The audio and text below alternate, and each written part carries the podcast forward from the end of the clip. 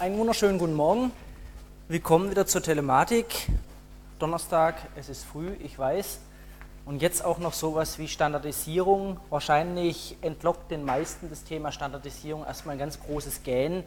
Man sagt so, oh je, was um alles in der Welt, was soll das? Ich habe beim letzten Mal schon so ein bisschen angedeutet, warum man das brauchen könnte. Wir kennen alle DIN A4, wir können Schrauben, die rein zufällig in alles Mögliche reinpassen, weil sie standardisiert sind und ärgern uns jedes Mal, wenn es dann irgendwie ein schräges proprietäres Format gibt, wo was nicht passt.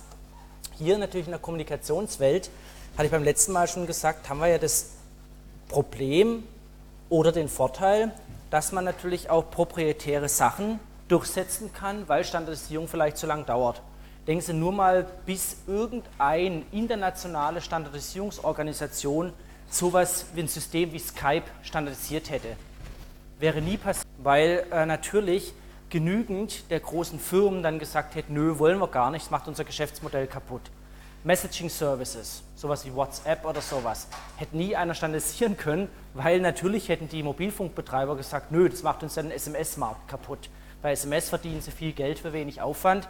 Nur merkt man jetzt, wie der Markt nach unten geht. Es werden natürlich immer noch Milliarden geschickt, aber Messaging Services brauchen das alles nicht mehr, etc. etc. Auf der anderen Seite brauchen Sie natürlich jemanden, der sagt, ja, so sehen die Stecker aus, weil sonst hat jeder Hersteller seinen eigenen Stecker. Das können Sie machen, wenn Sie ein gewisses Ökosystem haben, siehe Apple. Apple sagt einfach, wir machen jetzt den Lightning-Adapter. Wir ändern einfach unsere ganzen Adapter von iPhone und iPad und wie auch immer. In der neuen Generation sieht das Ding anders aus. Punkt. Okay, und wer dann sagt, okay, ich möchte in dem Ökosystem leben, der kauft sich dann halt entsprechenden Adapter. Und andere sagen, nee, nee, wir bleiben bei den und den Schnittstellen. Denken Sie einfach nur mal diesen Wahnsinn an verschiedenen Ladegeräten, den es gibt. Da ist man jetzt sehr bemüht zu sagen, okay, alle Geräte, irgendwann müssen sie alle Mini-USB oder was auch immer haben. Aber es gibt halt Hersteller, die sagen, nö, aus Designgründen hätte ich gern dies oder jenes. Also, hat seine Vor- und Nachteile. Für uns im Kommunikationsbereich ist einer der großen Player die ITU, die International Telecommunication Union. Das ist also eine Untereinheit der Vereinten Nationen und die ist jetzt zuständig für Standardisierung im Rundfunkbereich, das ist die ITUR Radio, für äh, den Telekommunikationsbereich generell, ITUT, Entwicklungsbereich etc. Auf jeden Fall die ITU ist sozusagen eine der großen Organisationen. ISO W3C, die ISO International Organization for Standardization, die machen jetzt sehr, sehr viele Dinge außerhalb dieser ganzen Telekommunikationsbereich. Also ISO-Norm finden Sie für alle möglichen Dinge.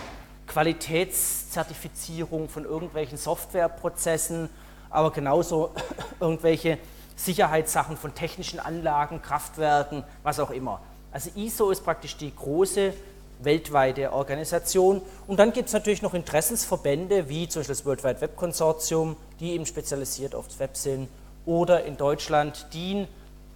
Das heißt, diese großen Organisationen wie die ISO, die haben dann nationale Partnergesellschaften. Die DIN, relativ alt, hat schon immer sehr viel standardisiert und naja, es ist so ähnlich praktisch mit dem Aufkommen von diesen ganzen technischen Geräten hat man irgendwann mal gesagt, wir brauchen da irgendwelche einheitlichen Normen.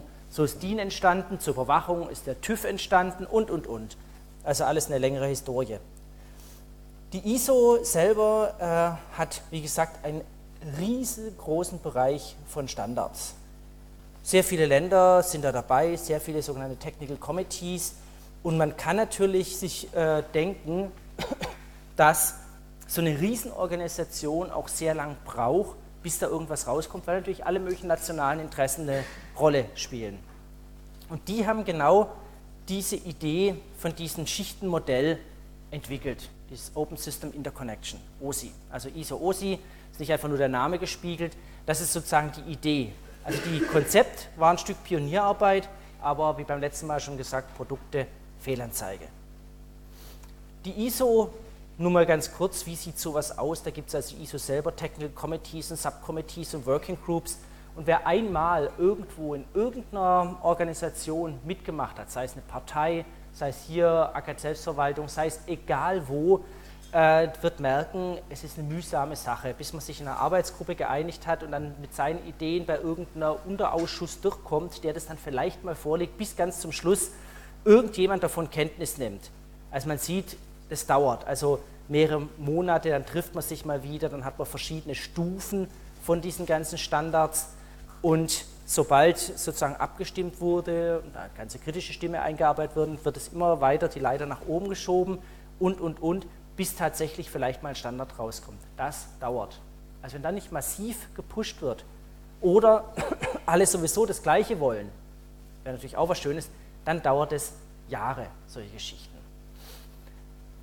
Und das war natürlich dieser ganzen Internetwelt zu langsam. Internetwelt, so von der Idee her, aha, Unis und ein paar andere Einrichtungen tun sich zusammen, kommunizieren, wir machen das einfach. Und da war der, die Gegenidee war natürlich, so hat es mal angefangen, dass man sagt, gut, wir müssen irgendwie interoperabel sein und die Internet Engineering Task Force, muss man heute schon sagen, war mal extrem schnell, was die Reaktion angeht, wie Standards rauskommen.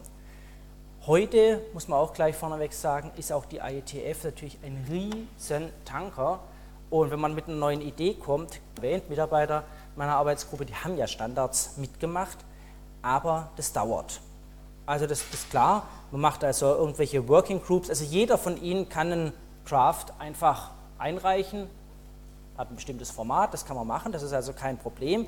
Aber bis man eine Arbeitsgruppe tatsächlich dann gründet, die anderen davon überzeugt und, und, und, bis man dann von solchen Drafts wirklich zu einem Standard kommt, man braucht gewisse Implementierung, das ist so ein bisschen der Unterschied zu der ISO-Welt, man braucht Implementierung, Typischerweise hat es angefangen, unabhängige Implementierung für eine gewisse längere Zeit, heute dauert es eh äh, Jahre, die interoperabel sind, sodass man sagt, okay, wenn wir schon was machen, dann haben wir auch gleich sozusagen die Implementierung dazu.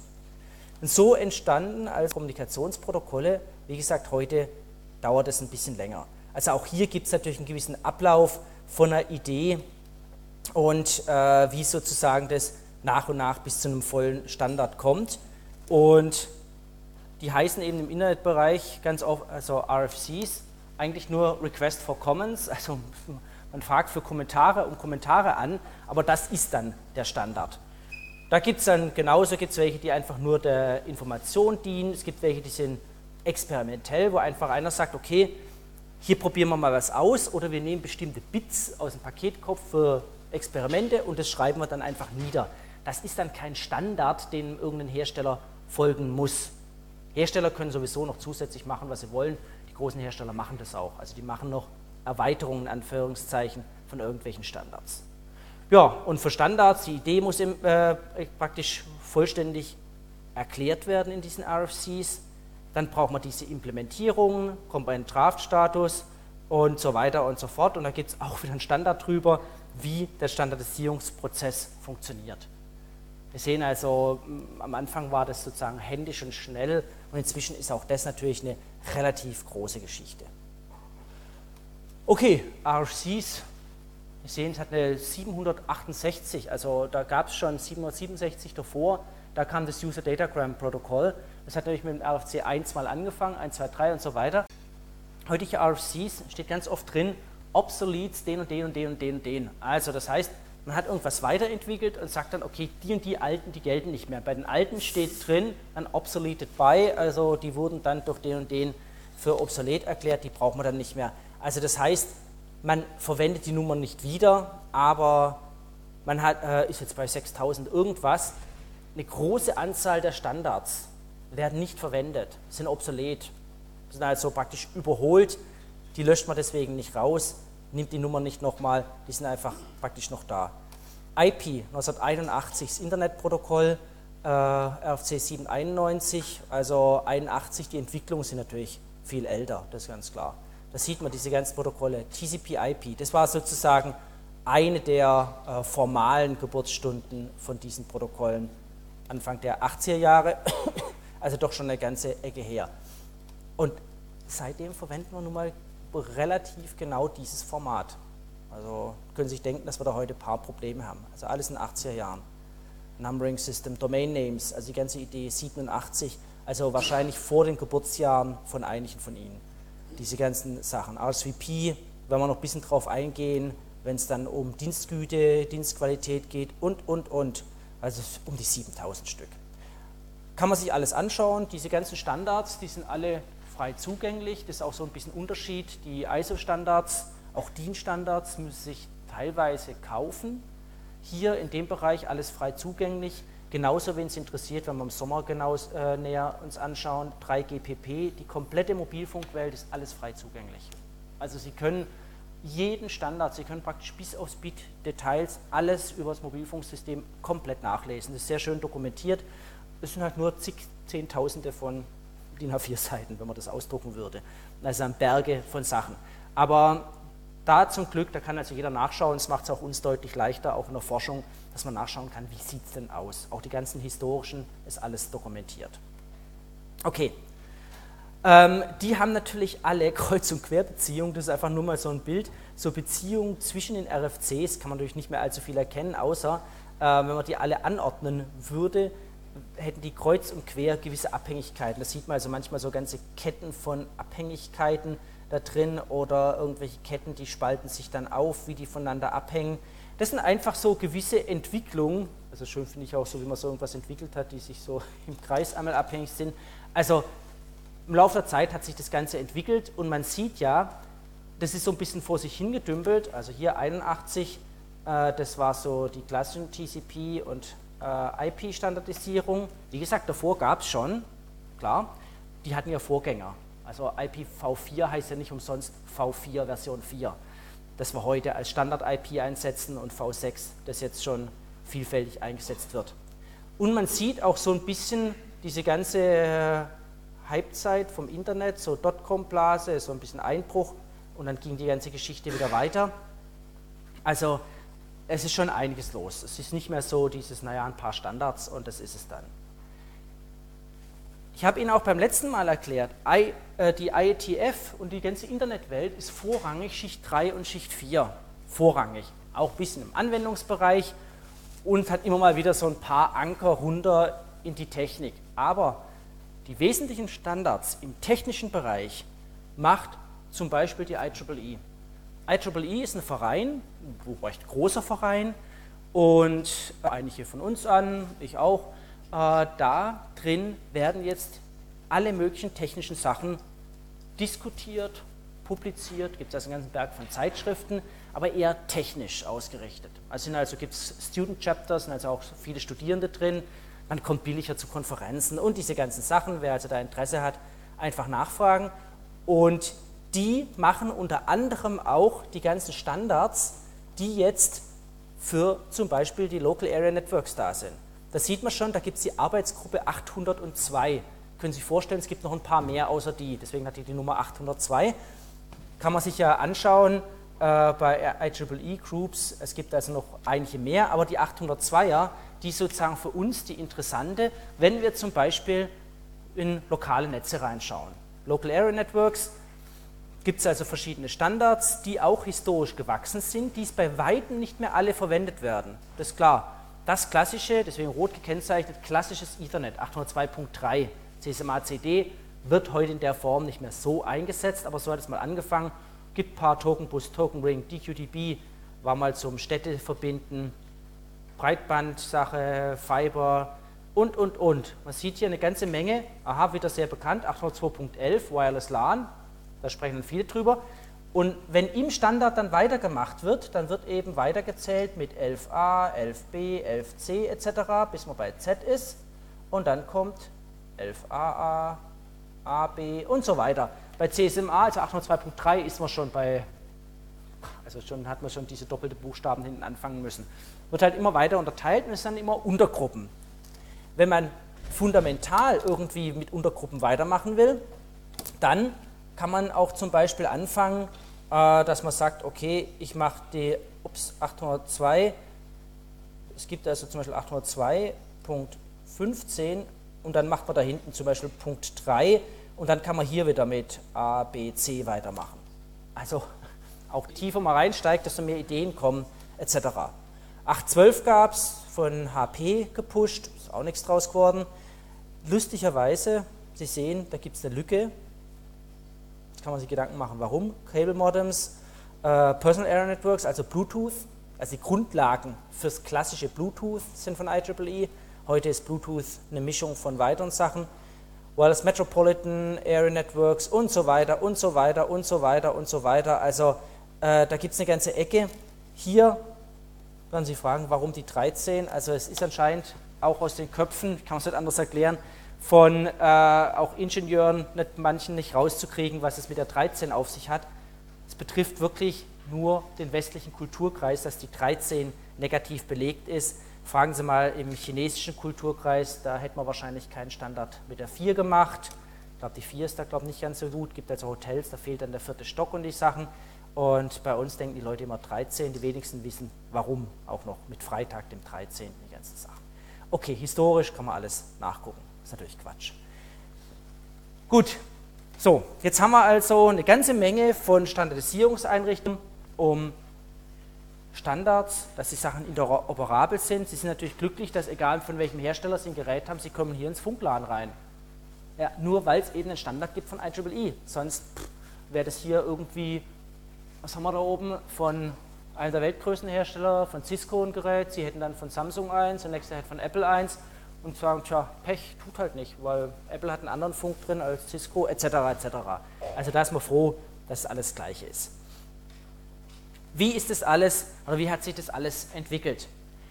In den 60er Jahren ist ja so praktisch die Geburt mehr oder weniger der mehr und mehr Computereinsatz in Industrie, Flugbuchungssysteme etc. Da kommen auch die ganzen Sprüche her, dass man eh nicht so viel Rechner braucht. Da hat man im Wesentlichen diesen riesen Mainframe gehabt. Das war so die Idee. Man hat überhaupt sich nicht mehr leisten können, Riesenkiste. Und da hingen jetzt die ganzen Terminals dran interessanterweise, wenn Sie denken, wie heute Strukturen sind, Virtualisierungskonzepte auf Blade-System, Server etc. etc. Die Endsysteme müssen gar nicht mehr so viel machen. Ist man eigentlich so ein bisschen wieder in den 60er Jahren zurück. Ähm, okay, viele übrigens der Virtualisierungskonzepte, wenn man heute sagt, ja, da gibt es KVM und VMware und was auch nicht alles, Citrix und solche Sachen. Grundkonzepte 60er Jahre. Hat also IBM auf ihren Kisten schon lange gehabt. Okay, so hat es also praktisch angefangen und dann hat man äh, die, also im Prinzip Telefonleitungen gehabt. Und dann kam irgendwann vorrangig so 80er Jahre, kam auf einmal die Idee auf, naja, vielleicht möchte ich ja auch in Gebäuden Netze aufbauen. Also vielleicht möchte ich auch hier Rechner verbinden. In verschiedenen Strukturen. Sie sehen ja Ringstrukturen, Busstrukturen. Also der Unterschied war, naja, hier hat man dann über dedizierte Kabel ein. Hier hat man auf einmal Netze aufgebaut in irgendwelchen Gebäuden, also lokale Netze. Und es war so einer der, der ersten Momente, wo auch in Anführungszeichen der Laie mal in Kontakt mit dem Computernetz kam und angefangen hat zu vernetzen. Also die klassischen alten Ethernet, die konnte jeder praktisch einfach mal installieren. Und vorher war das natürlich alles so speziell und etc. Und dann hat man natürlich angefangen, hat gesagt, okay, ähm, vielleicht will man das ja auch erweitern, hat so ein bisschen Rechenleistung, nicht nur zentral, sondern ein bisschen auch lokal. Lokale Server. Warum? Naja, die Verzögerung, Physik, die kann man ja nicht ändern. Also ist es vielleicht gut, wenn wir manche Sachen lokal vorhalten. Und hat dann angefangen, Switches einzubauen. Switches im Vergleich zu einem Bussystem, also eine Sterntopologie. Wenn wir noch genauer anschauen, welche Vorteile es hat, was man machen kann, Virtualisierung von Arbeitsgruppen, solche Geschichten. Hat dann angefangen, Backbones zu bauen. Backbones früher wirklich noch zum Beispiel in Ringstrukturen gelegt. Heute macht man das auch ein bisschen anders, sogenannte Collapsed Backbones etc. Computer Center hat man dann eingeführt, die also praktisch die dickeren Kisten haben und hat also damit angefangen, die Systeme zu verteilen. Jetzt haben sie auf einmal leistungsfähigere Kisten an verschiedenen Stellen. Auf einmal kommt man in die Welt der verteilten Systeme rein. Wir sind noch nicht so ganz bei dieser Cloud-Idee, aber von den Grundlagen, ganz schön, man hat halt früher verteilte Systeme dazu gesagt. Heute heißt es, wow, Cloud und Service in the Cloud. Ja, es sind verteilte Systeme, es gibt gewisse Schnittstellen. Hm, okay. Also von daher, die Ideen, die gibt es schon Weichen. Gut, so hat es also angefangen und damit hat man verschiedene Arten von Netzen in die Welt gesetzt. Man hat also am Anfang diesen großen Rechner gehabt und seine Telefonleitung. Da hat man noch nicht unterschiedliche Netze gehabt. Aber dann hat man auf einmal diese lokalen gehabt und hat gesagt, ja, was gibt es denn eigentlich? Und eine der klassischen Unterscheidungsmerkmale geht natürlich über die Entfernung.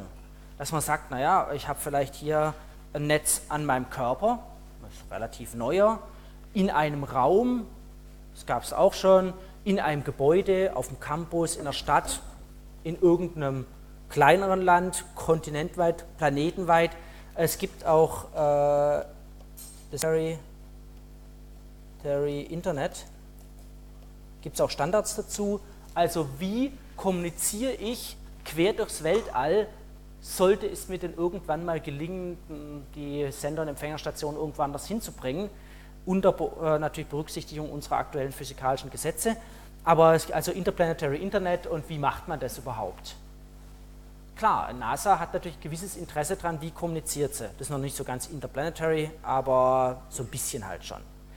Und so entstand also der Bereich Body Area Networks, Personal Area Networks. Man unterscheidet da, ja, also es gibt ja keine scharfe Grenze. Body Area Networks wären praktisch die Rechnernetze, die sie wirklich am Körper tragen, implantiert oder nicht implantiert. Da gibt es also schon verschiedene. Also um Vitaldaten zum Beispiel aufzuzeichnen, da hatten wir auch ein Projekt für Feuerwehrleute, äh, Sachen, Vitaldaten zu übertragen bei Einsätzen. Personal Area Networks, das ist das, was Sie automatisch aufbauen, wenn Sie ein paar Geräte bei sich haben, die zum Beispiel über Bluetooth verbunden sind. Das ist ein typisch Personal Area Network. Im Raum kann man auch noch Bluetooth verwenden, gibt es aber auch andere Techniken, Zigbee und was auch immer. Local Area Network, da kommen jetzt unsere Ethernets rein. Aber natürlich kann ich auch ein Ethernet über einen Campus bauen. Campus, Städte, die kann man dann auch als Metropolitan Area Networks bezeichnen. Da klappen dann aber manche der Technologien, die wir bei Body Area Networks zum Beispiel verwenden, klappen dann nicht mehr. Nicht nur wegen der Funkreichweite, das hat gar nicht mehr so sehr viel mit der Reichweite zu tun, sondern eher Medienzugriffsverfahren, Kollisionsvermeidung, Fairness beim Zugriff auf die Medien, solche Geschichten machen nicht mehr aufgrund der Laufzeitunterschiede. Ja, und dann kommt man zu Wide Area Networks, äh, die also praktisch ganze Kontinente äh, umfassen.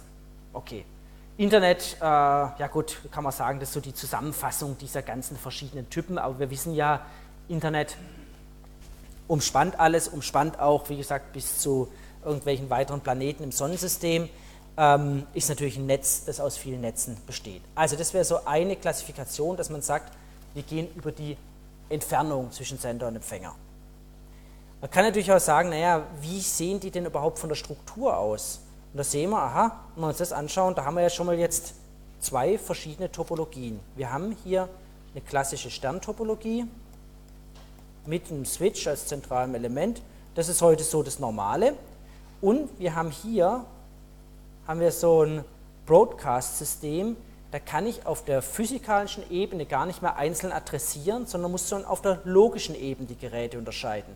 Bei einem Switch kann ich schon auf der physikalischen Ebene ja trennen. Das sind ja echte Leitungen. Kann ich sagen, auf die Leitung schicke ich was. Bei Funk geht es nicht. Da können Sie dem Funk schicke ich was, sondern müssen es anders trennen. Also das hat Einfluss auf Medienzugriffsverfahren, auf Multiplexing-Verfahren. Auch das werden wir sehen. Also typische Local Area Networks, das sind die Sachen, mit denen man so normalerweise umgeht. Was haben wir heute? Heute haben die Gigabit pro Sekunde, ist so Standard, 10 Gigabit im Serverbereich ist auch schon da, also da ist überhaupt nichts. Äh, besonders einfache Strukturen, da ist also kein komplex vermaschtes, das werden wir noch kennenlernen unter dem Stichwort strukturierte Verkabelung, wie man bewusst Gebäude einfach verkabelt, damit man es hinterher auch warten kann. Also ein weltweites Netz ist ja, also nicht direkt chaotisch, aber Teil vermascht, je nachdem, wie es gerade geht, welche Stadt wo ist, wie viele Verbindungen von wo nach wo viel komplexer als ein Gebäude, wo Sie sagen, hier ein Switch, zum Beispiel pro Stockwerk oder im Keller und da gehen die ganzen Leitungen hin. Natürlich in einem Land nicht machen, bräuchten ja wahnsinnig viele Leitungen. Also hier ganz einfache, ganz einfache Verbindungsstrukturen. Und damit natürlich werden wir auch dann angepasste Medienzugriffsverfahren kennenlernen. Typischerweise auch ist eine Organisation verantwortlich für das System. Also hier auf dem Campus ist einfach die CEDAT die verantwortliche Einrichtung praktisch bis zu jeder Dose. Dieses ganze Netz wird zentral verwaltet. Da haben wir ansonsten überhaupt nichts mit zu tun. Okay, die Topologien. Der äh, typische Fall heute sind Sterntopologien bei Kabel, heißt ein Stern.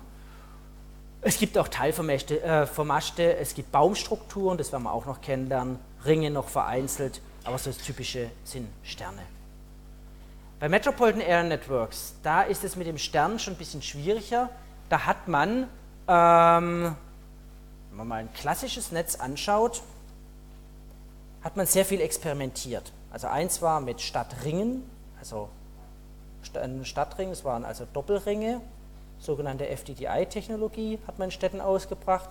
Man hat, ich glaube, es war eine australische Entwicklung, DQDB, äh, Distributed Queue Dual Bus, hat man ein System gemacht, es gibt auch einen IEEE-Standard, ist alles wieder weg, aber äh, hat man also Bussysteme sich überlegt, die man durch Städte durchlegen äh, kann. Das Problem ist, man kann da natürlich jetzt nicht so schön strukturiert alles verkabeln, weil irgendwann die Kabellängen einfach sehr, sehr groß werden. Also hat man da andere Sachen eingeführt, auch weil man sehr schnell Telefonie drüber gemacht hat, hat man sehr viel mit Zeitschlitzen experimentiert. Das heißt aber nicht so automatisch, alle Metropolitan Air Networks sehen genau so aus. Das sind einfach Beispiele. Aber typischerweise hat man hier irgendwelche Zeitschlitzverfahren, um zum Beispiel Sprache einfacher zu übertragen. Weitverkehrsnetze, ja gut, die sind jetzt wie auch immer vermascht. Also die verbinden diese LANs und MANs, haben meistens eine Topologie, die nicht regulär ist, also je nachdem, wo halt Städte sind und wie halt Verkehrsaufkommen sind, legt man Leitungen rein und verbindet die.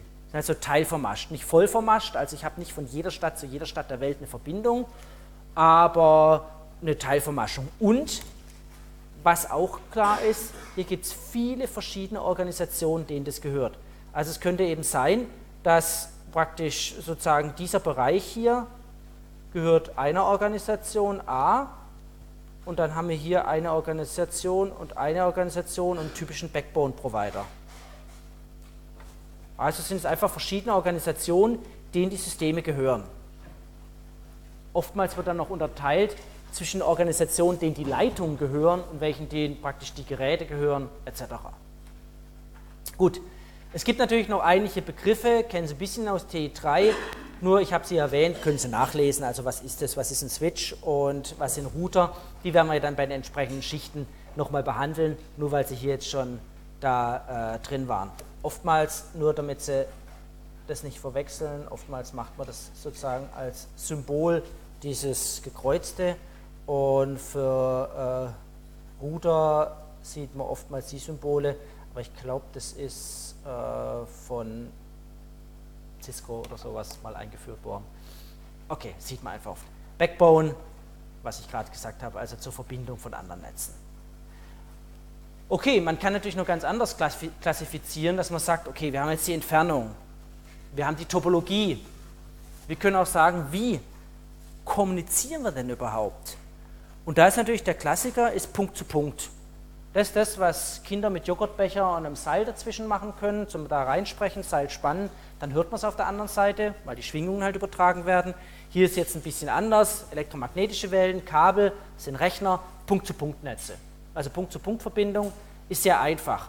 Ist auch einfach nachher, wenn wir sehen, was Medienzugriff angeht, passiert nicht sehr viel.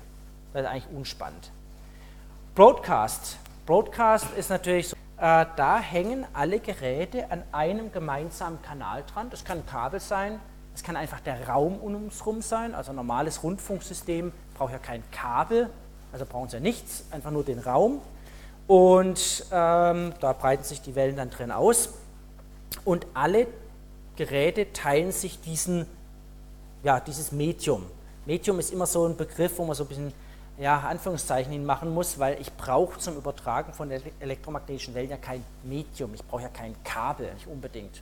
Also beste Be Beispiel sind immer so dann die großen Augen auch in Prüfungen, man sagt, das beste Beispiel ist die Sonne, ne? die scheint ja und dazwischen ist Vakuum, da ist nichts und es, trotzdem wird das Licht übertragen. Also von daher, Sie brauchen bei elektromagnetischen Wellen jetzt kein Medium. Trotzdem spricht man immer so von Broadcast Medium oder sowas, auch bei Funksachen, aber brauchen sie eigentlich nicht. Okay, und äh, sobald sie so eine Topologie haben, Broadcast, naja, hm, da brauchen sie was, was sie beim Point-to-Point -Point nicht brauchen. Wenn hier einer was sendet, kriegen das ja alle. Automatisch, geht ja an alle. Und schon brauchen sie sowas wie eine Adresse, damit der Richtige weiß, dass er gemeint ist.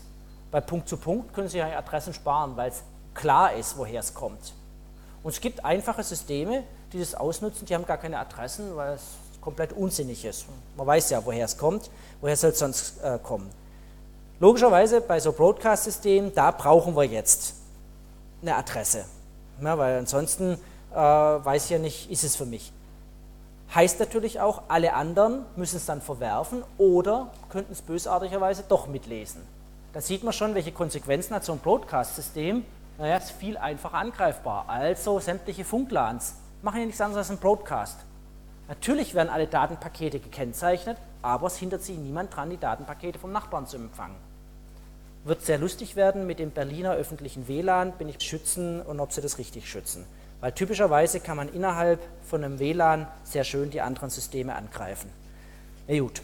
Okay, also, das heißt, das ist so, da sehen Sie schon, wenn praktisch die, das Netz nicht mehr Punkt zu Punkt ist, sondern so Broadcast, brauchen wir auf einmal Adressen, braucht ganz andere auch Schutzmechanismen.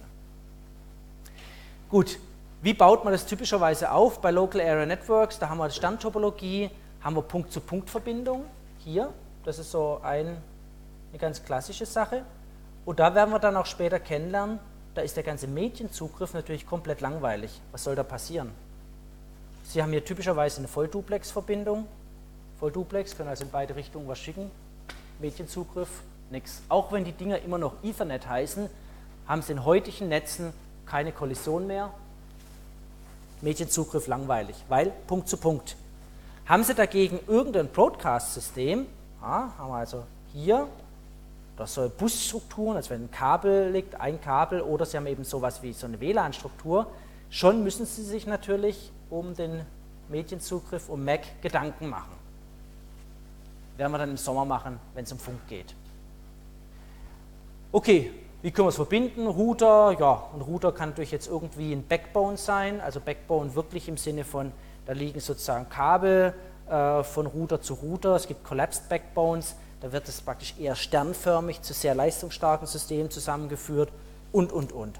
Und so kann man sich dann Stück für Stück sein Netz aufbauen. Und natürlich gibt es hier auch wieder die Frage, ja, wie übertragen die denn? Ah, das ist typischerweise also Point-to-Point, -point, nicht Peer-to-Peer, -peer, aber also Punkt zu Punkt. Äh, Point-to-Point. Äh, Übertragung, Medienzugriff ist nicht der Stress, aber vielleicht müssen die noch ganz andere Restriktionen berücksichtigen. Auch da werden wir dann anschauen, wie werden eigentlich solche Netze aufgebaut also SDH-Systeme und was da alles gibt. Wie sieht es dann aus? Oder wie sah es aus? Das war so ein typisches Bild bis Ende 2005, quer durch Deutschland. Da hat man also angefangen, die ersten 10 Gigabit-Systeme aufzubauen. Typisch waren so 2,4 äh, Gigabit. Da gab es dann verschiedene Varianten davon und natürlich dann auch die Anbindung rüber in Richtung europäische Netze. Das hat sich dann geändert. Xwin war dann ab 2006 das System, äh, bei dem man also viel, viel mehr 10 Gigabit Anbindungen hat. Wir haben hier, ich glaube, 3 mal 10 Gigabit nach außen, 3 mal 10 Gigabit. Wir haben hier den äh, Vorteil praktisch die Anbindung der Uni nach außen und wir können noch über das ZUSE-Rechenzentrum auch noch nach außen gehen und haben jetzt da wirklich dann entsprechend die Glasfasern und da sehen Sie entsprechend, ja, man erkennt natürlich nichts mehr, aber äh, Irgendwo, irgendwo da oben sind wir ja. Gut, also das heißt, die kann man sich anschauen, das deutsche Forschungsnetz, das ist das Netz, das jetzt uns hier äh, universitätsmäßig verbindet. Das heißt jetzt nicht, dass die Uni da unten, also Konstanz oder sowas, äh, kein Netz hat, sondern da gibt es noch andere Strukturen, äh, Bellevue und wie die ganzen Dinge äh, hießen, andere Vernetzungsstrukturen. Und das Ganze gibt es dann natürlich dann europaweit. Europaweit gibt es also die Möglichkeit, dass man Kapazitäten sich angemietet hat.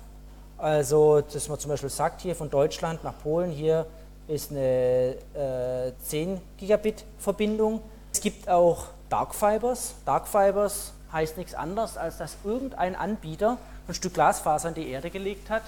Und Dark Fiber heißt nur, ich habe praktisch einfach nur eine Buchse, da kommt die Glasfaser raus und was ich damit mache, ist dann meine Sache. Also, wie viel Wellenlänge ich drüber schicke, Wellenlängenmultiplex machen, solche Geschichten, muss alles dann ich selber machen. Oder ich gehe einfach zu einem äh, Netzbetreiber, es gibt ja weltweite Backbone-Betreiber, und zu denen sage ich dann, okay, ähm, ich hätte gern 10 Gigabit Kapazität. Dann sagt er, das kostet dann so und so viel. Also sehen Sie, das ist so eine äh, typische Topologie, wobei also bitte die, so wie die Leitungen liegen, hat nichts mit der Realität zu tun, aber das soll ja nur mal eine Darstellung sein, also wie so eine Art U-Bahn-Fahrplan, wie man da eingebunden ist. Also immer recht gut eingebunden. Okay, also, Sie haben jetzt gesehen, diese ganze Vernetzerei, warum machen wir das? Wir müssen Ressourcen teilen. Ressourcen sind vielleicht nicht hier, wollen wir herbringen. Wir wollen, ja, im Endeffekt wollen Menschen Informationen austauschen. Wir das ist also die Anwendung. Wir, technisch gesehen, natürlich nur Daten, habe ich Ihnen ja gesagt. Menschen wollen hoffentlich Informationen austauschen, manchmal hat es auch keinen Informationsgehalt. Egal. Komplexität, die werden wir jetzt im Rahmen von der Vorlesung Stück für Stück anschauen. Wir haben ein bisschen die ganze Cloud, wir haben die Standardisierung ein bisschen angeschaut und die Klassifikation von verschiedenen äh, Netzen. Okay, die ganzen Fragen, also sozusagen, äh, was ist es überhaupt, da sollten Sie Stück für Stück natürlich in der Lage sein, das dann auch beantworten zu können. Also, da werden wir uns jetzt darum kümmern, welche Medien, wie verbinde ich es denn überhaupt, wie koordiniere ich den Zugriff, wie sehen dann die Daten aus. Das sind ja alles noch Punkte, die offen sind. Jetzt haben wir erstmal so ein bisschen Netze kennengelernt, ein bisschen wer strukturiert das, wer standardisiert das. Das müssen wir uns noch anschauen. Das war ja äh, unser Bild. Und da muss man jetzt ja Stück für Stück jetzt mal rangehen, wie, naja, wie kommt jetzt die Abbildung von der einen auf die andere Seite. Wir werden nicht allzu tief nach unten gehen in Richtung Elektrotechnik, aber werden uns die wesentlichen Sachen anschauen. Okay, das heißt, jetzt haben wir mal so einen ersten äh, Eindruck über die ganzen Sachen und würden jetzt Stück für Stück einfach genau da rein einsteigen, weil die Frage war ja, ja wie, wie kommt es denn jetzt? Wie kommt es denn jetzt auf die äh, andere Seite? Sind zu diesem ganzen Allgemeinen noch irgendwelche Fragen, bevor wir dann loslegen mit ein bisschen konkreter? Also ich habe bewusst sozusagen den Anfang ein bisschen zügiger gemacht, weil das natürlich ein bisschen Wiederholung ist, ein bisschen die Grundlage, so mehr oder weniger die Einstimmung. Okay, alles glücklich. Gut. Die Grundfrage ist natürlich jetzt, ja, wie, wie, kommen jetzt unsere, wir hatten ja gesagt, Daten, wir denken was abstrakt und haben unsere Daten und Rechnerbereich denken wir uns dann die Eins und Nullen, die gibt es natürlich nicht real, liegt ja nicht eine Eins in meinem Rechner rum oder eine Null, sondern die werden irgendwie repräsentiert und haben gesagt, naja, ähm, irgendwie müssen jetzt die Sachen, das ist ja unser ideales Modell, unsere sieben Schichten, müssen jetzt von der Anwendung da runterkommen und müssen irgendwie übertragen werden. Und das ist genau Aufgabe von Physical Layer, unsere Bit-Übertragungsschicht. Diese Schicht muss sich jetzt darum kümmern, möglichst gut unsere Bits von der einen auf die andere Seite zu bringen. Ohne dass die groß interpretiert werden, hat keiner weiß, was die bedeuten, das ist egal, ich muss einfach Bits von A nach B bringen. Das ist so die grundlegende Idee der ganzen Geschichte. Physical Layer. Da werden wir uns also so ein bisschen die Theorie anschauen. Wir werden uns anschauen, wie bekommen wir die klassischen analogen Daten überhaupt rüber, denn unsere Welt ist in vielen Bereichen, können wir die als analog betrachten. Das heißt, es gibt zum Beispiel kontinuierliche Werte, kontinuierliche Helligkeitsverteilung. Wir müssen jetzt nicht in Richtung Quanten und solche Sachen gehen, sagen, na, eigentlich ist das doch alles ne, gequantelt und so weiter. Ähm, wir haben analoge Daten, also analog stahl übertragen. Das war ja der Schlüssel zum Erfolg, dass wir sagen, wir wollen gar kein Netz mehr, das analog Daten, äh, analoge Signale übertragen kann. Also ein klassisches Telefonsystem arbeitet ja mit analogen Signalen. Also müssen wir schauen, wie übertragen wir es, wie codieren wir Daten, über welche Medien geht es überhaupt. Die ganze Funkgeschichte machen wir dann im Sommer. Wie kommen wir überhaupt zu den Nutzern hin, sagt man oftmals Last Mile oder manchmal auch First Mile, je nachdem, wie man das halt sieht. Ähm, dann kurz gehen wir darauf ein, auf die Klassiker, ISDN, das ist nämlich eine Grundlage für Strukturierung von sehr vielen Netzkomponenten. Dann DSL, Digital Subscriber Line und äh, wie gesagt, Mobiltelefon, alles nur kurz gestreift. Das ist dann Sachen alles für den Sommer. Okay, an was muss man alles denken? Wenn wir da ganz unten sind, geht es wirklich um ganz fundamentale Sachen wie ähm, wie sieht der Stecker aus? Wie viele Pins hat der? Wie ist das überhaupt angeordnet? wenn Sie sich mal die Stecker anschauen, dann merken Sie ganz schnell, oh, da gibt es ja ganz unterschiedliche Arten, die sich durchgesetzt haben. Da gibt es also ganz fummeliges Zeug, das nicht besonders stabil ist, ist aber voll erfolgreich, also RJ45-Stecker zum Beispiel, RJ11. Ähm, so Plastikdinger, wenn man so ein paar Mal rein raussteckt, brechen sie ab, aber dafür billig. Mut. Und dann gibt es relativ ja, primitiv anmutende Stecker, wie so die klassischen VGA-Kabel mit Metall und solchen Stiftchen. Ähm, das muss man aber alles mal festlegen, irgendwie USB und solche Geschichten, alles mal festgelegt. Also mechanisch, dann elektrische Eigenschaften, welche Spannungen, welche Ströme, wie, wie geht es eigentlich los, wenn ich irgendwas reinstecke, fließt da gleich ein Strom oder wie funktioniert das eigentlich? Dann muss ich mir überlegen, ist es irgendwie Kupfer, ist es eine Glasfaser oder ist es einfach Funk? Die einzelnen Pins, ja, früher, die klassischen früheren Stecker, auch in Netzwerken, haben ganz viele Pins gehabt. Das ist natürlich teuer, viele Leitungen. Heute geht man runter und typischerweise, wenn sie daheim sind, dann haben sie genau noch zwei Drähtchen, über die sie angeschlossen sind. Wie funktioniert das? Ne? In ihrem Prozessor haben sie hunderte von Pins, aber in der Außenwelt kommunizieren sie genau mit zweien. Also irgendwie müssen wir das ja festlegen, was wir da jetzt auf diese zwei Leitungen drauflegen. Codierung etc., Datenraten. Dann natürlich wie steuern wir den Fluss der einzelnen Bits? Machen wir es seriell oder machen wir das parallel, synchron, asynchron, Simplex, Halbduplex, Vollduplex etc. Hatte ich ja alles erklärt. Auch das muss man sich ja überlegen. Kann ich über die Leitung gleichzeitig in beide Richtungen was schicken? Gibt es bei manchen Systemen, geht es bei manchen nicht. Also zum Beispiel beim Funk geht es nicht. Hier, klassisches WLAN geht nicht gleichzeitig in beiden Richtungen. Bei DSL geht es zum Beispiel. Warum? Warum geht es da nicht? Warum geht es bei DSL? Warum kann man beim Handysystem Funk in beide Richtungen gleichzeitig irgendwas senden? Nicht unbedingt zum gleichen Gerät, aber in beide Richtungen. Bei WLAN geht es nicht. Also an was liegt es? Warum ist es nur ein Halbduplex-System? Und so weiter und so fort. Das muss man alles hier festlegen. Das sind alles Sachen vom Physical Layer. Okay, also Quelle wird irgendwas übertragen. Wir müssen uns jetzt darum kümmern, im Endeffekt die 1 und Nullen, die hier sind, wie kommen die auf die elektrischen Signale. Gut, und was da reingegeben wird, Buchstaben, irgendwelche analogen Signale, irgendwelche Bilder, ist eigentlich egal. Wir wandeln es ja in 1 und Nullen um. Und hoffentlich kommt das Gleiche hinten raus. Und dass das natürlich nicht automatisch immer so ist, das wissen wir. Das wissen wir beim digitalen Fernsehen. Da sehen wir manchmal solche Aussetzer, so Artefakte, beim, was weiß ich, in einem Fußballspiel bleibt mal der Ball hängen, weil eben die Kodierung nicht stimmt, etc. Ja? Äh, oh, okay, das ist äh, NIC, klassische Bezeichnung Network Interface Controller. Also das heißt, äh, im Endeffekt wäre Ihre, also heutzutage ein, kann man sagen, hier hängt irgendwie ein DSL oder ist ja schon ein Router und Switch und alles drin, ein klassisches, äh, klassisches Modem, die werden wir noch alle kennenlernen, äh, was auch immer. Was auch immer für eine Kiste, die sozusagen die Signale, die Sie daheim verwenden können, also das könnte ja beispielsweise bis hierhin ein klassisches äh, Ethernet sein, in irgendwas wandelt, was über das Netz geht. Also hier könnte es sozusagen klassische Telefonleitung sein. Irgendwie müssen Sie es wandeln. Es gibt es als Mod, gibt in vielfältiger äh, Ausprägung. So, und damit wir das überhaupt machen können, müssen wir überhaupt mal wissen, ähm, wie sieht es denn theoretisch aus? Was, was übertragen wir da eigentlich?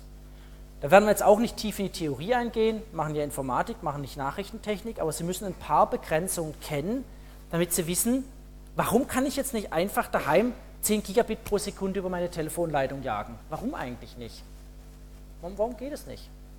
Warum ist es halt begrenzt? Oder warum sollte ich, also auch so einfache Sachen, warum sollte ich äh, irgendwelche Leitungen nicht einfach zu stark biegen? Also auch Kupferleitungen, das hat nichts mit Glasfaser zu tun. Solche Sachen. Hm. Weil wir hier mit elektromagnetischen Wellen umgehen und die haben so ein paar lustige Eigenschaften. Das müssen wir uns erstmal anschauen. Also, ganz allgemein schauen wir uns Signale an. So, Signale, die können natürlich räumlich verteilt sein, das ist klar, also das ist das Klassische, was eine Festplatte macht, hat ja eine räumliche Verteilung von Magnetisierung, Nicht-Magnetisierung. Das ist typisch, was eine Festplatte hat, also räumlich verteilt. Oder irgendein Speicher. Was uns mehr interessiert natürlich sind die Signale, die jetzt von der Zeit abhängen. Man also sagen können, aha, da ist irgendwo eine Zeitachse t und dann ist ein wie auch immer gearteter Signalwert, der hängt dann ab von dieser Zeit und jetzt passiert hier irgendwas. So, das ist also das Klassische, was wir auch in einem Oszilloskop beispielsweise sehen. Okay, und das ist ja das, was wir letztendlich übertragen. Und wir müssen jetzt schauen, wie können wir jetzt basierend auf den Daten diese Signale so manipulieren, dass die Gegenseite noch was Sinnvolles überhaupt daraus lernen kann.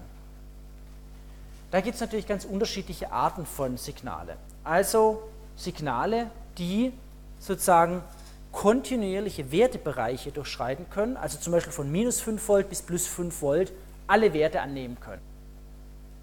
Und das auch noch und die Werte auch noch zu beliebigen Zeitpunkten ändern können. Also beliebig rumzappeln. Es gibt genauso, wenn wir noch genau anschauen, Signale, die können nur zu bestimmten Zeiten ihre Werte ändern, können aber alle möglichen Werte einnehmen. Oder man kann sagen, es gibt nur bestimmte Werte. Und wenn ich nur bestimmte Werte zu bestimmten Zeiten einnehmen kann, ist es auch eine äh, Variante von einem Signal. Und diese diskrete Zeit und diskrete Werte, das wäre das, was wir dann typischerweise als digitale Signale bezeichnen und kontinuierliche Werte und kontinuierliche Zeit, das wären unsere analogen Signale. Das wären also die beiden Varianten. Okay, also wenn man das so ein bisschen darstellt, Zeit und Werte, dann sieht man kontinuierlicher Wert, kontinuierliche Möglichkeit zum Verändern, das wäre ein klassisches analoges Signal. Wir können auch sagen, wir ändern das nur zu bestimmten Zeitpunkten praktisch, aber können immer noch alle Werte annehmen. Wir können auch sagen, wir äh, können die irgendwann was ändern, haben bestimmte Stufen oder beides zusammen kombinieren. Also unsere digitalen Signale wären hier unten und unsere analogen wären hier oben. Und typischerweise müssen wir hier zwischen umsetzen, zwischen analog und digital. Das ist so der Klassiker, was alle analog-digital-Umsetzer, was die machen, ähm, das, weil ihr Ohr braucht es dann wieder analog, ne, da kommen dann die Schallwellen wieder an, das analog, aber sie haben natürlich ihre ganzen Daten MP3s, AAC, sonst wie codiert, natürlich liegen digital vor und irgendwie muss man das ja dann wieder umsetzen. Klar.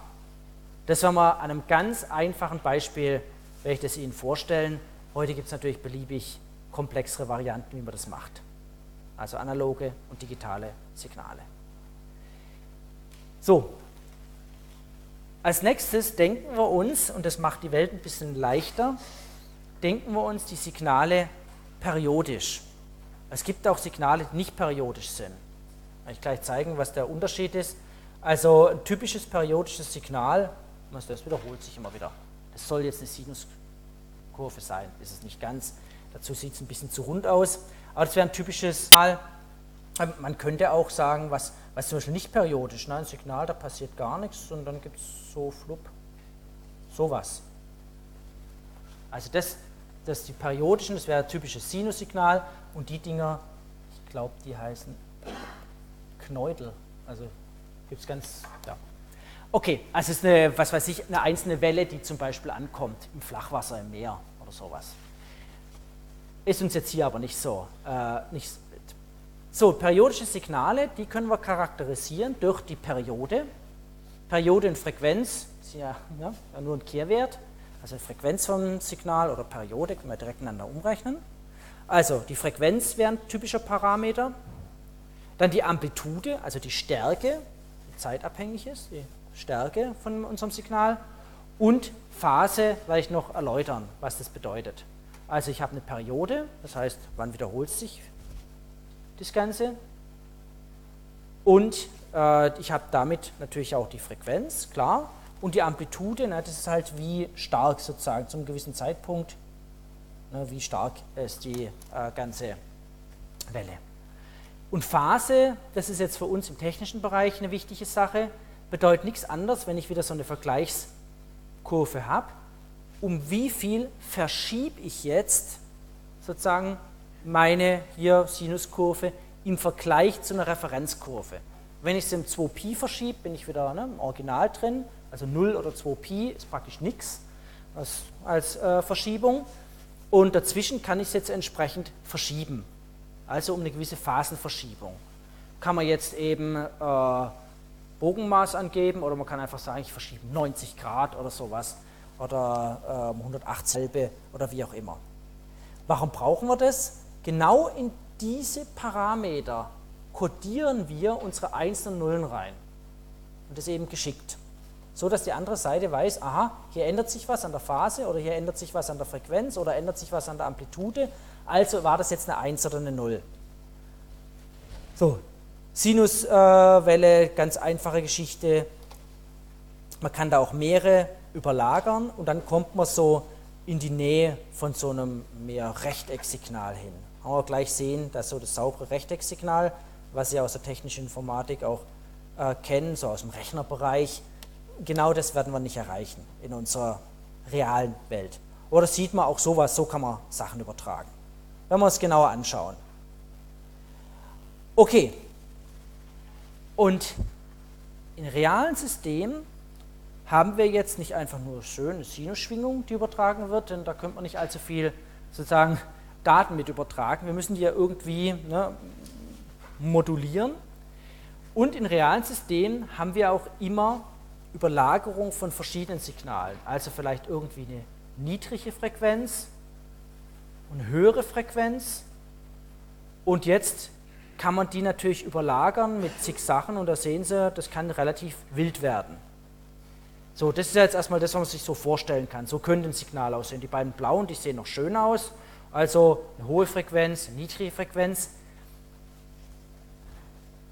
Und die Idee, die bei der ganzen Übertragung immer dahinter steht, ist das, dass jedes Signal, das ich übertrage, ich mir vorstellen kann, als ein zusammengesetztes Signal, zusammengesetzt aus Sinus- oder Cosinusschwingungen, ist ja jetzt egal, unterschiedlicher Frequenz. Also das heißt, und unterschiedlicher Amplitude. Das heißt, ich kann mir vorstellen, dass ich mein wie auch immer geartetes, bizarres, hier rot gezeichnetes Signal zerlegen kann in eine gewisse Anzahl von Sinusschwingungen oder Cosinusschwingungen, unterschiedliche Frequenzen, unterschiedliche Amplituden. Warum macht man das? Also erstmal so die Idee. Das heißt, man überlegt sich, ein beliebiges Signal besteht aus vielen verschiedenen Frequenzanteilen. Das wären also praktisch Sinusschwingungen mit unterschiedlichen Frequenzen. Also zum Beispiel könnte man sagen, naja, ich habe jetzt ein Signal, das besteht aus diesen beiden. Also habe ich irgendwie so eine Sinuskurve, die sieht jetzt auch richtig schön aus und ähm, überlagere die beiden. Aha, da kommen wir schon zu sowas. Ja, das sieht jetzt, geht so ein bisschen mehr in Richtung Rechteck. Okay, und die Komponenten von dem Signal sind jetzt eben diese Sinusschwingungen von dieser Frequenz f und 3f. Habe jetzt einfach nur die Summe von den beiden. Das ist noch relativ simpel. Warum wir das machen, werden Sie gleich sehen. Wir haben bei unseren Signalen oftmals eine Frequenz, die nehmen wir die Fundamental Frequency. Das heißt, das ist so sozusagen äh, die Basis, auf der dieses ganze Signal aufsetzt. Und dann haben wir in dem Fall jetzt eben ein Mehrfaches obendrauf addiert. Und Sie sehen, wenn man Mehrfaches nimmt, Periode, kann man sich ja relativ einfach vorstellen. Wir werden es gleich mal sehen, was das bedeutet. Wenn man so ein Signal sich anschaut, warum wir das machen, hängt ganz eng damit zusammen, was können wir überhaupt übertragen. Meine Eingangsfrage war ja, warum können wir nicht 10 Gigabit pro Sekunde über Telefonleitung übertragen? Kommen wir dazu. Wenn man sich jetzt vorstellt, ein beliebiges Signal, irgendein beliebiges Signal, das sich, ein beliebiges analoges, das ich jetzt übertrage über irgendeine Leitung, stelle ich mir vor als zusammengesetzt aus Sinusschwingungen, unterschiedlicher Frequenz, unterschiedlicher Amplitude dann kann ich das so darstellen wie gerade eben, aber nur für die Darstellungsform ist es für uns meistens leichter, wenn ich das sogenannte Spektrum darstelle. Ich habe also einen Zeitbereich, das ist das, was Sie aus dem äh, Oszilloskop kennen, und ich habe einen Frequenzbereich, und das ist unser Spectrum Analyzer, können sich auch bei uns gern anschauen, die Dinger. Da können Sie darstellen, welche Frequenzanteile sind denn derzeit in einem Signal drin. Es gibt also Zeitbereich, Frequenzbereich, Nachrichtentechnik, gibt es eine ganze eigene Vorlesung. Wie kommt man vom einen zum anderen? Das Geheimnis dahinter ist die Fourier-Transformation. Nichts anderes als Fourier-Transformation bringt sie vom Zeit- in Frequenzbereich und vom Frequenzbereich in Zeitbereich. Warum ist das jetzt interessant? Wir haben hier jetzt ein ganz einfaches Beispiel, das besteht aus zwei Sinusschwingungen bestimmten Frequenz f, einmal f und dreimal f. Bei realen Signalen sieht es natürlich ein bisschen anders aus. Bei realen Signalen haben sie noch mehr Anteile drin. Also haben sie äh, eine ganze Menge an, sagen wir mal, weiteren Anteilen drin. Reale Signale sind ja nicht so schön ideal aus diesen zwei Sinusschwingungen zusammengesetzt. Sie erhalten dann etwas, das nennt sich dann ein Spektrum. Also das würde so äh, praktisch aus, ganz grob aussehen. Sie erhalten hier was, das wird hier so ausgefüllt, das ist das Spektrum von Ihrem Signal. Und jetzt gleich, welchen Zusammenhang hat es jetzt mit der Frage, was kann ich denn übertragen? Das Dumme ist, alle reale Medien haben typischerweise eine untere und eine obere Schranke von Frequenzen, die sie übertragen können. Das merken Sie ganz einfach daran. Nehmen Sie ein Kupferkabel, nehmen Sie eine Taschenlampe leuchten Sie ins Kupferkabel rein. Kommt auf der anderen Seite Licht raus? Nee. Nehmen Sie eine Glasfaser und was weiß ich, halt, legen Sie Glasfaser in die Mikrowelle, schalten Sie an, kommen die Mikrowellen auf der anderen Seite raus? Auch nicht. Also, jedes Medium hat bestimmte Eigenschaften, welche Frequenzen es übertragen kann. Also eine Glasfaser überträgt eben elektromagnetische Wellen bestimmter Frequenz, die wir typischerweise als sichtbares Licht oder Infrarot kennen. Ein Kupferkabel kann halt was heißt ich, zwischen 0 und je nach Art 600 Megahertz oder sowas übertragen. Also wird irgendwann hier mal eine Grenze da sein, wo das Medium nicht mitmacht und manche Medien haben auch Untergrenzen. Und jetzt sehen Sie, wenn Sie ein beliebiges Signal haben, hilft uns das Spektrum zu erkennen, welche Anteile werden denn übertragen und welche Anteile fallen denn hinten runter. Wir werden es noch genauer anschauen und genau das ist der Grund, warum ich jetzt nicht beliebig hohe Datenraten übertragen kann, denn ich muss die ja unsere Nullen reinkodieren. Und je nach Kodierverfahren erzeuge ich unterschiedlich hohe Frequenzen. Je mehr ich reinstopfe, desto höher werden die Frequenzen. Dummerweise macht es mein Medium nicht mit. Mein Medium arbeitet als sogenannter Bandpass, das heißt, lässt nur Frequenzen von einem bestimmten Bereich durch. Und irgendwann geht es halt nicht mehr durch. Okay, und wir werden dann auch das mit dem Spektrum und mit diesen anderen Begriffen, werden wir noch kennenlernen, mit dem Spektrum uns das dann immer ein bisschen anschauen als Beispiel, weil natürlich, wenn Sie daran denken, Ihr heutiger Internetzugang basiert auf einem klassischen Telefonsystem. Ein klassisches Telefonsystem, ne, von den Leitungen her, gebaut, ja, wann auch immer die Leitungen gelegt wurden in Ihrem Haus, gebaut für reine Sprachkommunikation. Sprache hat natürlich ganz andere Frequenzen, viel niedrigere Frequenzen als das, was Sie heute brauchen für Ihre hohe Datenraten. Da müssen wir einige Tricks nutzen, um das trotzdem durchzubekommen. Okay, jetzt habe ich schon relativ weit vorweggegriffen. Hier waren wir jetzt erstmal nur bei dieser Sache, okay, normalerweise im Zeitbereich, das ist das, was Sie aus dem Oszilloskop kennen, oder schwingt irgendwas, ne? Zeitachse ist die X-Achse. Für uns interessanter ist der Frequenzbereich, da sehen Sie dann ein Spektrum. Und wenn Sie nur eine Sinusschwingung haben, haben Sie nur ein Peak im Spektrum. Bei zwei Sinusschwingungen zwei Peaks. Reale Signale haben natürlich ganz viele Frequenzanteile. Die kriegt man über Fourier-Transformation raus. Und das hängt, also ist für uns deswegen wichtig, weil jedes Medium begrenzt ist in seiner Bandbreite. So, es gibt dann verschiedene weitere Begriffe, also absolute Bandbreite äh, von einem Signal, da werden wir dann noch konkret drauf äh, eingehen. Also hier ist es 2f, absolute Bandbreite. Das ist die Breite vom Spektrum, wenn man nur die zwei Schwingungen hat. Also einmal mit f und einmal mit 3f ist die absolute Bandbreite dazwischen. Bei realen Signalen, ja, da kann das unendlich sein. Theoretisch. Praktisch nicht übertragen. Werden wir noch sehen. Okay, effektive Bandbreite, das ist dann das, was für uns wichtig ist wo steckt die meiste Energie drin. Ich habe hier jetzt schon so diese zwei roten dicken Balken hier reingezeichnet und habe gesagt, hier fällt ziemlich viel hinten runter. Wir werden das noch in schöneren Grafiken sehen. Hier fällt ziemlich viel hinten runter. Mir das nichts, weil hier drin steckt genügend Energie, um das Original, um die Originaldaten wieder zu berechnen. Die Fläche unter dieser Spektrallinie, die Fläche darunter ist sozusagen die Energie, die in meinem Signal drinsteckt. Und wenn ich da das meiste davon wieder bekomme beim Empfänger, ja gut, dann ist halt links und rechts was hinten runtergefallen, aber das meiste bekomme ich immer noch mit. Beispiel aus der Praxis. Wenn Sie heute, ein, äh, was weiß ich, Sprache übertragen, klassisches Telefon, dann hört das klassische Telefon bei 3400 Hertz auf. Wenn Sie jetzt reinpfeifen, dann wird der andere immer noch eine Art Pfeifen hören, auch wenn das Pfeifen eine höhere Frequenz hat, weil noch genügend Frequenzanteile, sozusagen auch Tieffrequenzanteile dabei sind. Das, was passiert, ist das, was man dann Verzerrung nennt. Das verzerrt dann. Das ist also, wenn Sie jetzt so sozusagen hohe Töne über eine schlechte Anlage abspielen, irgendwann wird es einfach verzerrt. Und das Gleiche passiert Ihnen, wenn Sie anfangen und über ein schlechtes Kabel hohe Datenraten drüber zu jagen. Dann verzerrt sich das ganze Zeug, Sie können es nicht mehr richtig empfangen. Also keine gute Idee. Also die effektive Bandbreite ist die, die wir brauchen, um noch was zu übertragen. Haben wir auch kennenlernen. So, hier sehen Sie es jetzt ein bisschen schöner, was ich Ihnen gerade eben gezeigt habe. Das ist jetzt so ein Klassiker aus dem äh, Telefonnetz.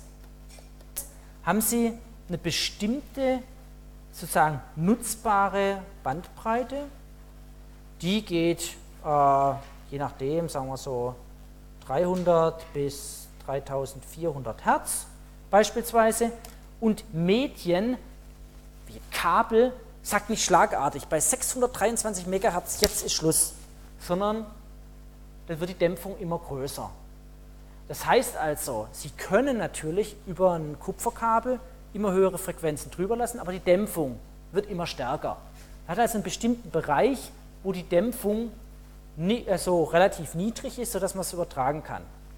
Und technisch möchte man nicht in diesen Rand reingehen, weil natürlich das System immer schlechter wird. Also haben wir bestimmte Bereiche, Cut-off-Frequencies, wo man sagt, also von da bis da, da nutzen wir dann tatsächlich unser Medium. Und das wäre jetzt das klassische alte Telefonsystem, das es von 1900 Paar verquetschte an überall gab. Das sind die alten Leitungen. Dafür ist das System mal ausgelegt worden. Warum wir heute mehr drüber machen können, da kommen wir dazu, wenn wir zu DSL kommen. Also das wäre sozusagen das äh, Eigentliche. Also Medien, merken sich das, können immer nur begrenzte Frequenzbänder übertragen. Es gibt kein Medium, das beliebig übertragen kann. Also beliebig. Also das geht nicht. Eine Glasfaser kann eben typischerweise von Infrarot bis sichtbares Licht übertragen. Wenn es mit Frequenzen tiefer gehen, also Terahertzwellen, Radiowellen bis hin zu unseren ganz normalen, so elektromagnetischen Wellen, 50 Hertz, stecken Sie Glasfaser in die Steckdose rein. Da wird nichts übertragen. Also, von daher genauso Licht durch ein Kupferkabel. Geht nicht. Und jetzt bitte nicht sagen, was hat Licht mit elektromagnetischen Wellen zu tun? Hatten wir auch schon in Prüfungen. Äh, das ist eine. Also, von daher. Okay, Bandbreite wird in Hertz gemessen. Das ist jetzt übrigens so der Anzug wenn man von Bandbreite spricht, wenn man Bit pro Sekunde meint. Das ist eigentlich eher die Datenrate. Das ist jetzt die Bandbreite, wie es die Elektrotechnik sieht, in Hertz, dass man sagt, aha, Bandbreite von der Frequenz bis zu der Frequenz. Das ist so das, wo man sagen, das ist die Bandbreite, die wir jetzt nutzen können zwischen der niedrigsten und einer höchsten Frequenz. Wir haben jetzt keine harten Grenzen. Meistens begrenzen wir technisch das hart, äh, damit wir halt nicht in diese Bereiche reinkommen, wo die Dämpfung zu stark wird. Gut, so viel jetzt vorneweg. Jetzt haben wir doch aber irgendwann mal in TI gelernt, ja, so zwischen Rechnern, so, so Prozessor und Speicher, da werden doch diese Rechtecksignale übertragen. Also die eigentliche Idee, ne, so Rechtecksignal, und dann können wir eine 1 kodieren als eine, was weiß ich, plus 1,3 Volt und die 0 ist, äh, was weiß ich jetzt, alles kleiner als 0,3 Volt. Oder, oder hier ist eben plus 5 Volt, minus 5 Volt oder was auch immer.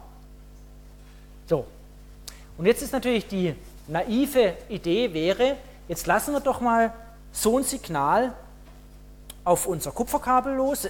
Im Rechner geht es doch auch. Warum soll das jetzt nicht für meinen LAN gehen? Können wir machen. Ähm, das Dumme ist nur, dass das nicht funktionieren wird. Grund werden wir gleich sehen. Also die einfachste Sache ist, wir nehmen eine Rechteckwelle und sagen, positiv ist 1, negativ ist 0, alles ist schön. Wir haben eine bestimmte Dauer von einem, äh, so einem Puls, von so einem Signalelement, können dann Daten übertragen und dann sehen wir in dem einfachen Fall, aha, ist die Datenrate zweimal äh, diese, also 2f Bit pro Sekunde. So, können wir jetzt ja übertra können wir jetzt übertragen, je nachdem, wie unsere Frequenz ist. Und so können wir beispielsweise auf Systembussen zum Beispiel arbeiten, wenn wir zwei Pegel haben. Man könnte ja auch mehr Pegel nehmen, nicht nur Plus und Minus A, aber jetzt in dem einfachen Beispiel. Jetzt lassen wir das auf unsere Leitung los. Hm, was passiert da? Ähm, wir können kein Rechtecksignal übertragen. Das mag die Natur gar nicht. Sondern die Natur wird, ich sage jetzt einfach mal die Natur, es war also nicht der Fourier, der hat es ja nur, ne, also das Mathematische dahinter gemacht, die Natur, die wird es zerlegen und jetzt gedacht in Sinus-Cosinus-Wellen, also zusammengesetzt. Wir können keine Rechtecksignale transportieren. Allein die Überlegung dieser scharfen Kante vom Rechtecksignal, das macht die Natur nicht mit. Also auch wenn man in den Rechner reinschaut, auch wenn man das so immer so sagt, naja, so sieht es aus, real wird Ihnen das Signal eher so aussehen, irgendwann, aha, jetzt geht es hoch, dann gibt es meistens ein Überschwingen, bis sich das dann eingeschwungen hat. Warum? Im realen System, haben Sie irgendwann mal in technischer Informatik kennengelernt, gibt es sowas wie Kapazitäten, also müssen irgendwelche Kondensatoren geladen werden, Transistoren, die schalten, also unsere ganz normalen CMOS-Geschichten sind ja nichts anderes als Kondensatoren, die müssen geladen werden, da muss eine Ladung drauf gepumpt werden. Das dauert. Es dauert ja. Also das ist ja nicht in, in nix. Also das ist sowieso schon mal eine Sache. So ein Rechtecksignal gibt es eh nicht. Zusätzlich, wenn wir das jetzt also übertragen, müssen wir es immer vorstellen als Summe von einzelnen Sinusschwingungen. Sie sehen, je mehr wir dazu nehmen, ah, es wird schon schöner. Es wird schon näher, äh, geht in Richtung Rechteckfunktion. Und jetzt kann man sich das ja vorstellen als zusammengesetzt aus ganz vielen Sinusfunktionen und hier oben sehen Sie unendlich. So, das ist jetzt mathematisch, ist unendlich kein Problem, ne, da kann man schön damit leben. Äh, die Natur, was haben wir gerade eben gesehen, sagt irgendwann Cut-off. Der hat irgendwann eine obere Frequenz.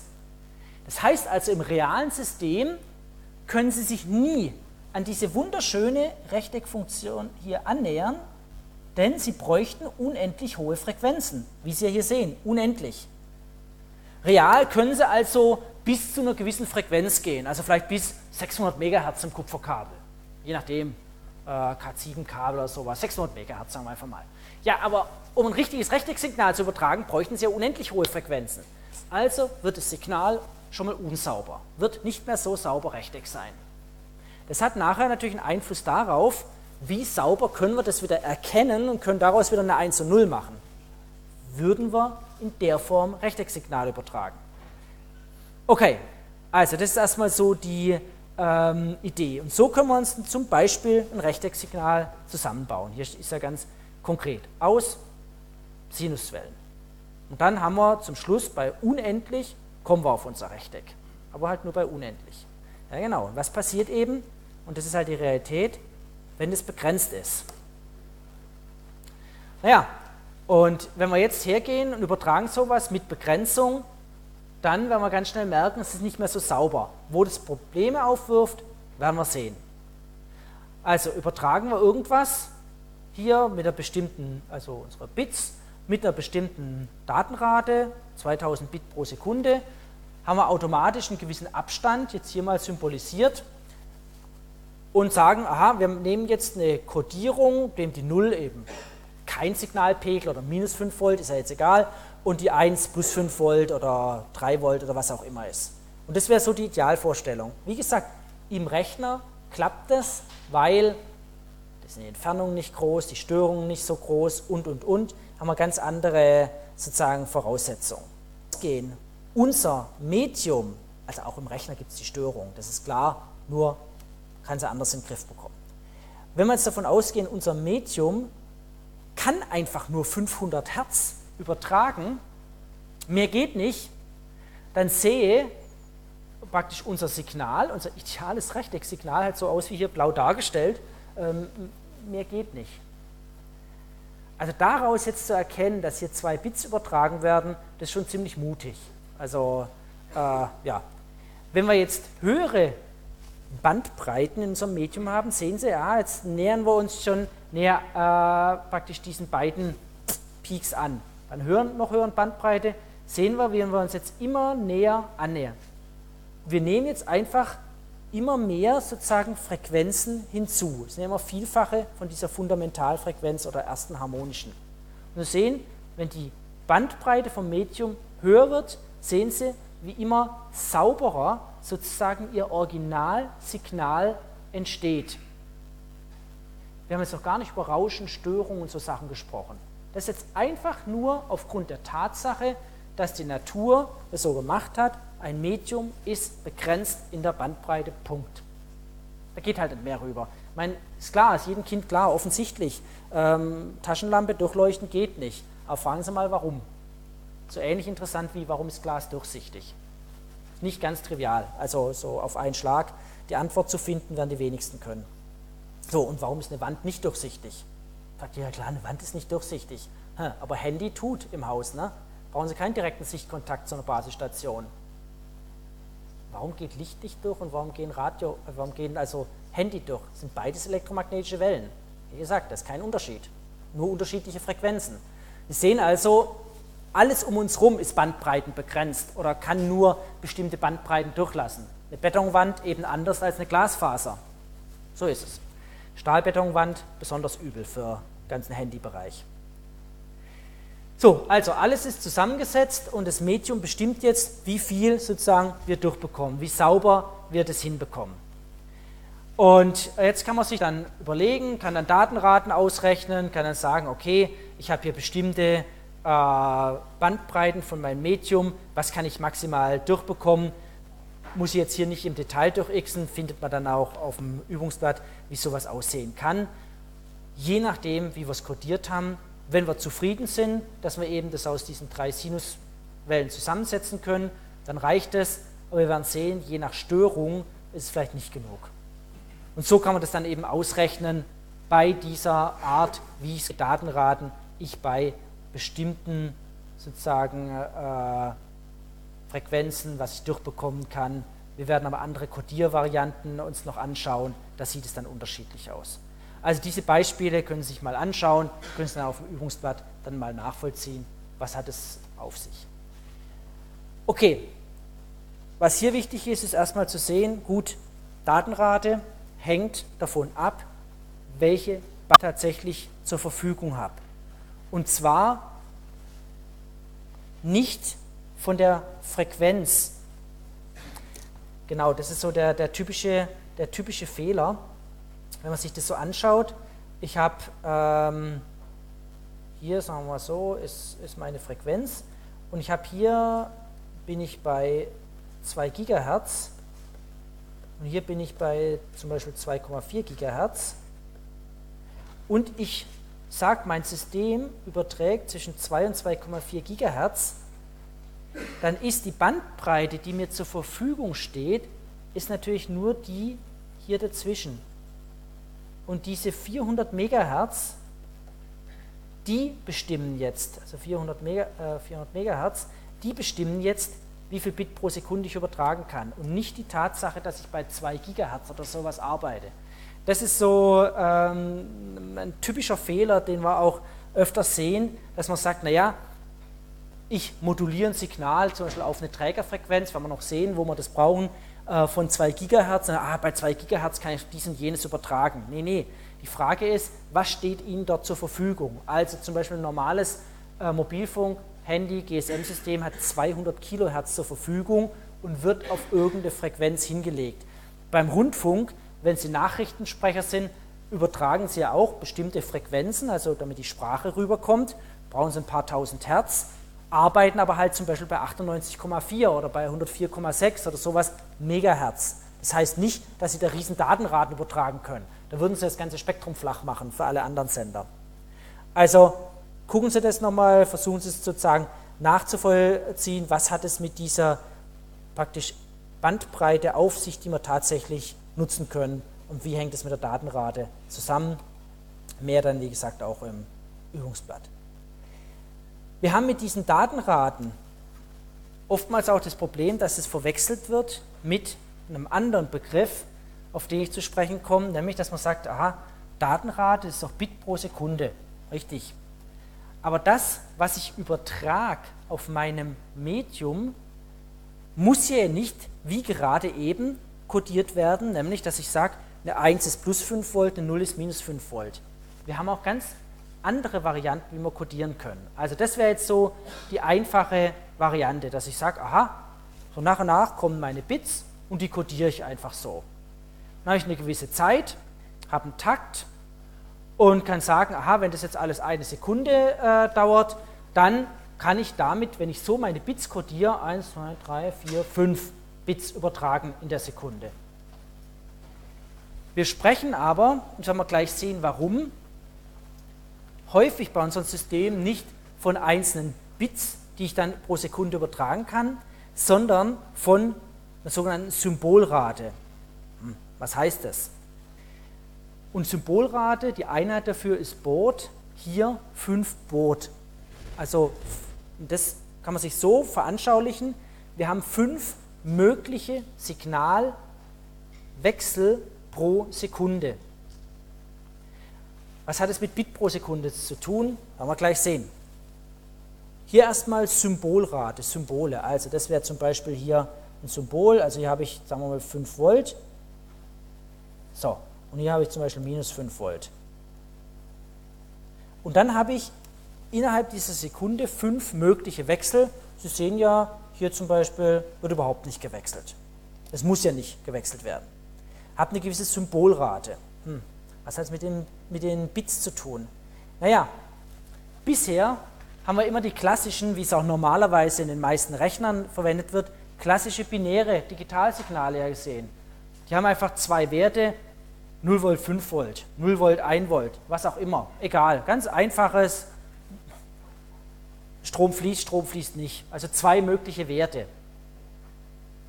Es gibt aber, und das setzen wir massiv in der Kommunikation ein, auch Multilevel-Signale, also Signale mit mehreren möglichen Werten. Also, binär ist nur ein Beispiel, ternär, quaternär etc. Mehr Signalstufen die ich nutzen kann. Also eben nicht nur 0 Volt und 5 Volt, sondern vielleicht 0 Volt, 0,1 Volt, 0,2 Volt etc. Wenn ich es jetzt nur auf Spannung abbilde. Das heißt, ich habe mehr als nur zwei Signalstufen. Und schon bin ich nicht mehr bei binären Signalen, sondern vielleicht bei ternären, was weiß ich was, oktonären oder sonst was Signalen. So, wie hängt es jetzt mit diesen ganzen Symbolen zusammen? Wenn ich jetzt was übertrage, sehen Sie, aha, ich habe nicht nur zwei Stufen, zwei Signalstufen, sondern wie in dem Fall vier Signalstufen. Vier Signalstufen. Und jetzt habe ich wieder, wenn ich jetzt irgendwie sage, eine bestimmte Bereich, also würde zum Beispiel wieder zusammenfassen, wäre zum Beispiel eine Sekunde hier, dann hätte ich immer noch fünf mögliche Signalwechsel pro Sekunde. Also wäre ich immer noch bei 5 Baud. Aber natürlich übertrage ich ja viel mehr Bit, denn ich könnte jetzt hergehen und sagen, aha, meine minus 2 Volt kodiere ich als 0, als 0,1, mein plus 1 als 1,0, meine plus 2 als 1,1. Ich übertrage also, wie man hier sieht, 0,1, 1,0, 1,1, 0,0, 0,1. Übertrage damit 10 Bit. Also meine 5 Baud würden hier entsprechen 10 Bit pro Sekunde. 5 Signalwechsel, aber 10 Bit pro Sekunde. Und das wird in realen Systemen massivst gemacht. Sie übertragen also pro Signalwechsel nicht nur ein Bit wie bei binären Signalen, was das Typische ist innerhalb von einem Rechner, innerhalb von einem Prozessor. Da haben Sie also Ihre zwei Signalwerte, sondern sie übertragen gleich eine ganze Menge. Es gibt Systeme, da codieren sie 8 Bit in jedes Signal rein, 8 Bit oder 16 Bit. Und übertragen sie pro Signalwechsel 16 Bit auf einen Schlag.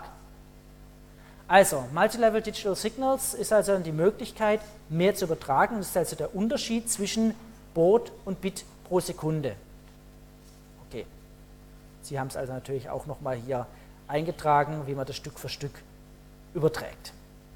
Und da sehen Sie, wie natürlich viel mehr übertragen wird. Aber was auch klar ist, und das werden wir dann sehen, wenn wir dann in Richtung Probleme kommen, wenn es jetzt losgeht, Sie sich überlegen, ja, das ist ja jetzt schon noch primitiv, warum mache ich nicht noch hier zwischen überall was rein? So, jetzt haben wir also vier, haben wir acht Stück, also können wir schon mal drei Bit codieren. Ja, da können wir doch noch mehr machen, ne? Also können wir doch viel mehr machen. Klar, können Sie machen. Also könnten Sie also auch hier zwischendrin ne, irgendwas übertragen und würden dann, was weiß ich, beispielsweise 4 Bit übertragen auf einen Schlag. Ja, warum nicht noch mehr? Noch mehr. Können Sie machen. Wir können unendlich viel reinkodieren. In Praxis ist leider so, was haben wir gerade eben gelernt? Rechtecksignale können wir nicht übertragen. Hinzu kommt Störung der Rasenmäher, Leuchtstoffröhren, was auch immer. Das heißt, Ihr reales Signal wird dummerweise so aussehen. So, und jetzt überlegen Sie sich mal, wie gut können Sie noch Ihre Originalbits erkennen, wenn Sie nur diese vier Stufen haben? Ja, kann man noch erkennen. Ne? Also, ja, ist noch eindeutig. Wenn Sie jetzt aber diese feinen Stufen haben und fangen hier an, so rumzuzappeln, wie auch immer, sind Sie sich dann noch sicher, ob Sie das übertragen haben? Das heißt, sobald Rauschen dazu kommt, irgendwelche Störungen, klappt es nicht mehr mit beliebig vielen Stufen. Ärgerlich. Also hat, haben wir auch hier wieder irgendwo eine Grenze und rauschfreie Kanäle haben wir leider nicht in der Natur. Also wir haben immer irgendein Rauschen, immer irgendeine Störung. Aber erstmal so von der Idee. Diese Einheit Boot, abgekürzt BD, sagt praktisch, welch, wie viele mögliche Wechsel in der Signalstufe, also Symbol Changes, kann man pro Sekunde machen. Und nur, und auch nur für die binären Signale gilt, Bit pro Sekunde ist gleich der Schrittgeschwindigkeit in Boot. Und schon für alle anderen gilt es natürlich nicht mehr. Da ist natürlich der Zusammenhang über einen Zweierlogarithmus. Relativ einfach. Und genau das machen wir natürlich massiv, wenn wir uns heutige Modem-Technologien anschauen, auch schon die klassischen. Da wurde, es wird sehr viel mit reinkodiert. Zusätzlich natürlich noch ganz äh, wilde andere Techniken, die wir uns Stück für Stück zumindest übersichtsmäßig anschauen. Nochmal, wir machen ja keine Nachrichtentechnik. Okay, also das war so der Unterschied Symbol Rate, Data Rate. Da ist also ein Unterschied Bit pro Sekunde und wie viel äh, Signalwechsel ich pro Sekunde tatsächlich hinbekomme. Gut, wie wir das Ganze dann äh, bezeichnen, bei uns relativ einfach. Bei uns heißt in der Kommunikationswelt, denn wir arbeiten immer der Basis 10. Nicht wie im Speicherbereich mit 2. Also äh, wenn man da über Kilobytes spricht und an Speicher denkt, ist es natürlich was anderes. Da ist immer das Kilo schon 2 hoch 10, also 1024. Hier arbeiten wir wirklich so, wie man es von Kilometer und sonst was kennt. Ähm, arbeiten wir einfach mit ganz normalen Zehnerpotenzen. Interessanterweise, also ne, Kilometer kennt jeder, aber so von Megameter, das sprechen immer die wenigsten, aber Megabit etc. kennen wir alles, Megabit, äh, Terabit, Petabit, Exabits und was es nicht alles gibt. Äh, das ist sozusagen unsere Welt deutlich einfacher, weil wir haben es mit dem ganz normalen System in Anführungszeichen zu tun. Wie gesagt, im Speicherbereich muss man aufpassen, da ist alles 2 hoch irgendwas, bei uns 10 hoch irgendwas. Und äh, da muss man deswegen aufpassen, wenn man dann sagt, also wie lange braucht man zum Übertragen von, ne, also wenn ich ein äh, Kilobit pro Sekunde als Datenrate habe und muss ein Kilobyte aus dem Speicher übertragen, dann ist also nicht einfach nur der Faktor 8, da muss man aufpassen, aha, äh, die meinen was anderes, die meinen nämlich 1024 Byte und das dann mal 8 habe ich die Bit und dann muss ich äh, mit den Kilobit pro Sekunden etc. Ist halt nur beinahe so viel. Gut, also äh, das ist bekannt, das ist also nicht allzu schwer. So, und jetzt zum Schluss natürlich, das ist so die schöne Welt. Also ich habe meine 1 und Nullen, das ne, einfach nur gedacht, die übertrage ich, die mache ich jetzt auf irgendwelche Wellen. Wie, das werden wir noch sehen. Das Dumme ist natürlich, das Medium schon hat unsere Begrenzung. Gibt kein Medium, das unendlich übertragen kann von der Bandbreite her. Und schon das Medium könnte dann je nach Codierung Bitfehler reinbauen. Aber jegliche Störungen, also äh, kann Fehler reinbauen. Das Dumme ist nur, der Empfänger, der kann ja jetzt nicht so als Ergebnis 0,5 ausgeben, der muss ja entweder 0 oder 1 ausgeben. Es gibt nichts zwischendrin. Also der muss ja wieder meine binären Daten hinterher ausspucken. Und hoffentlich die gleichen wie die, die ich vorne reingesteckt habe. Ja, jetzt muss er sich entscheiden und wird sich für den 0 oder eine 1 entscheiden. Wird also vielleicht auch einen Fehler machen. Und das ist gar nicht so unwahrscheinlich. Also, wir haben natürlich jegliche Arten von Dämpfung. Wir haben Verzögerungsschwankungen. Das Dumme ist nämlich, dass je nach Frequenz elektromagnetische Wellen nicht gleich schnell sind, wenn sie durch ein Medium durchgehen. Nur im Vakuum haben die Lichtgeschwindigkeit. Wir leben jetzt aber nicht im Vakuum, sondern wir haben eine echte Glasfaser, zum Beispiel Kupferleitung. Jetzt habe ich Ihnen erklärt, dass diese ganzen Signale sozusagen in ihre Frequenzanteile zerlegt, gedacht, übertragen werden. Jetzt sind die auch noch unterschiedlich schnell.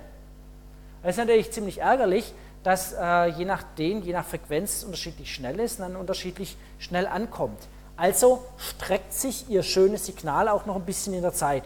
Dann gibt es eine ganze Ecke von Rauschen, thermisches Rauschen. Sie arbeiten ja mit Ihrer Kupferleitung zu Hause nicht beim absoluten Nullpunkt. Also das wackelt ja beliebig hin und her. Gewisses Rauschen. Dann gibt es ganz viel Crosstalk, das heißt also Übersprechen, Zwischenleitungen. Deswegen sind die übrigens verdrillt etc., dass es möglichst gemindert wird. Es gibt viele äh, andere Impulse, die kommen von Motoren, von Blitz, von allem Möglichen. Also eine ganze Menge an Störung prasselt sozusagen auf so ein System ein. Und was passiert dann? Naja, das sind ihre gedachten Daten, die wollen sie schön übertragen. Das ist ja so die Idee. Jetzt wieder nur mit binär dargestellt. Sie haben leider irgendwelche Störungen drin, die können Sie nicht beeinflussen. Störungen überlagern sich jetzt über das Signal.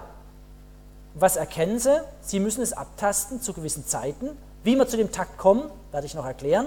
Sie tasten es ab und empfangen irgendwelche Daten.